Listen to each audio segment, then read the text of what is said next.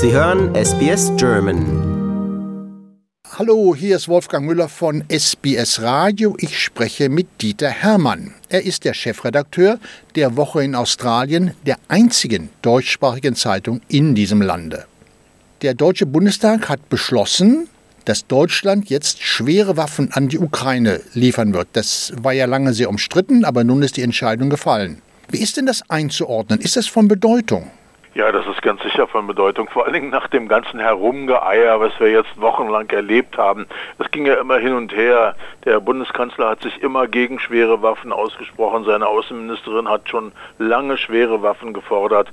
Es war nie so ganz klar, wo dann die Entscheidung hinlaufen wird. Und jetzt hat der Bundestag dort tatsächlich mit großer Mehrheit klargemacht, dass das deutsche Volk will, dass die Ukraine mit schweren Waffen beliefert wird, dass den Menschen in der Ukraine mit Waffen geholfen wird gegen die Invasion der Russen.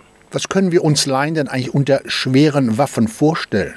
Das ist eigentlich gar kein fest definierter Begriff. Schwere Waffen umfasst ganz schön viel. Manche Leute sehen Maschinengewehre schon als schwere Waffen. Bei anderen fangen schwere Waffen erst bei Panzern verschiedener Größe an.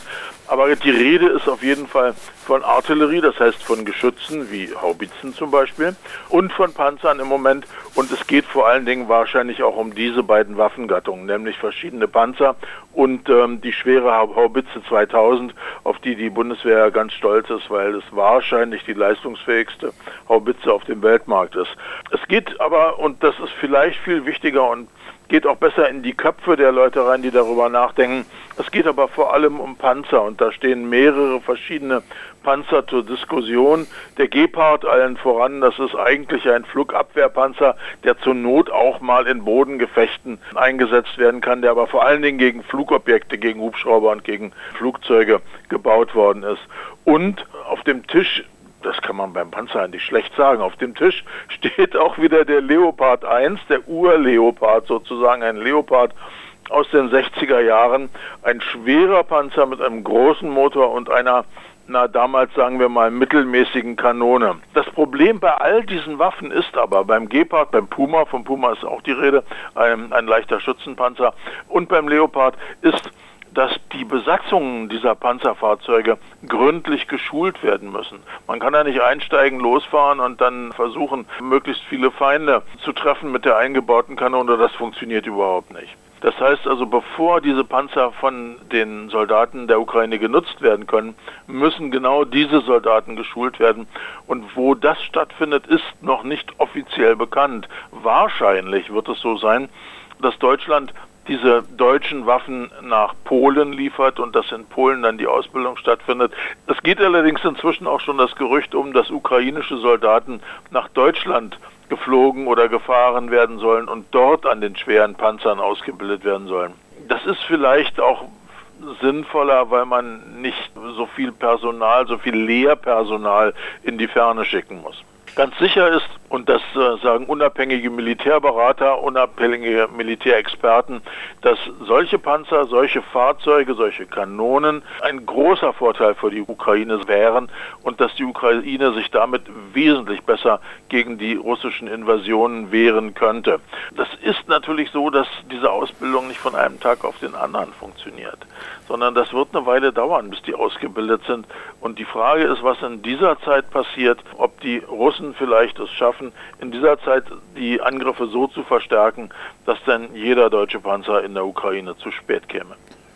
Und ich stelle es mir auch relativ kompliziert vor, diese Panzer dann an die Front zu bringen. Die Russen, das wissen wir ja, bombardieren das ukrainische Eisenbahnnetz und man kann die ja nicht einfach so auf den LKW laden und dann fröhlich an die Front bringen. Der könnte ja auch abgeschossen werden. Also das ist gar nicht so einfach, oder? Das ist, glaube ich, ein sehr, sehr großes logistisches Problem. Hinfliegen geht gar nicht, weil es darf nicht mehr geflogen werden und es würde wahrscheinlich auch keiner freiwillig Transportflugzeuge in die Ukraine schicken. Das heißt, es bleibt im Grunde genommen nur der Bahn- oder Straßentransport. Straßen in der Ukraine, kann ich aus eigener Erfahrung sagen, und das aus Vorkriegszeiten sind oft sowas wie Feldwege. Da kann man nicht mit schweren Panzertransportern fahren, zumal die Bundeswehr gar nicht genug schwere Panzertransporter zur Verfügung hat. Das heißt, es bleibt im Grunde genommen nur die Bahn. Und da haben die Russen jetzt an zwei wichtigen Schlüsselstellen die Bahn schon zerstört. Das heißt, da sind Brücken gesprengt worden und da gehen keine Züge mehr rüber. Man muss also Wege finden, dorthin zu kommen, ohne über diese Schlüssel stellen zu müssen. Natürlich legt keiner da die Karten auf den Tisch und sagt, wir benutzen die und die Strecke. Das wäre dann viel zu einfach für die Russen natürlich. Aber es wird nicht anders gehen als, äh, als mit der Eisenbahn. Man kann den Panzer auch nicht auf eigenen Ketten dahin fahren von Polen. Das würde ewig dauern und sie wären hervorragende Ziele natürlich für die russische Luftwaffe. Also das ist wahrscheinlich sogar das entscheidende Problem, die Logistik. Wie kommen die schweren Dinger dahin? Bisher hat ja die Bundesregierung und Kanzler Scholz es vermieden, sozusagen die Russen direkt zu verärgern. Und man hat auf Zeit gespielt und den Kopf eingezogen. Aber auch diese Entscheidung, so scheint mir zu sein, jetzt Waffen zu liefern, schwere Waffen zu liefern, ist so ein bisschen so ein Spiel auf Zeit. Sie haben mich schon auf Verzögerungen hingewiesen. Das kann ich mir auch vorstellen, dass das hier wieder mal darum geht, Zeit zu gewinnen. Deutschland und einige andere Länder auch sitzen ja im Grunde genommen zwischen zwei Stühlen oder stecken zwischen Baum und Borke, was einem lieber ist. Denn einerseits bezieht ja Deutschland weiterhin kräftig Gas, kräftig Erdgas aus Russland und äh, aus der Industrie in Deutschland ist zu hören, dass Deutschland überhaupt nicht funktionieren würde, wenn diese Lieferungen eingestellt werden würden. Das heißt, man kann da nicht den Hahn einfach zudrehen oder zudrehen lassen. Andererseits versucht man der Ukraine zu helfen. Also das ist ein sehr zweischneidiges Spiel. Und dazu kommt ja noch, dass deutsche Truppen und Truppen anderer NATO-Länder auf keinen Fall in die Ukraine dürfen und dort etwas unternehmen dürfen, weil das wäre eine, eine Einbeziehung der NATO in den Kampf der Ukraine gegen Russland und das will man natürlich auf jeden Fall vermeiden, weil das würde zu einer Eskalation führen, die unabsehbar wäre, wahrscheinlich völlig unabsehbar wäre und das darf nicht passieren.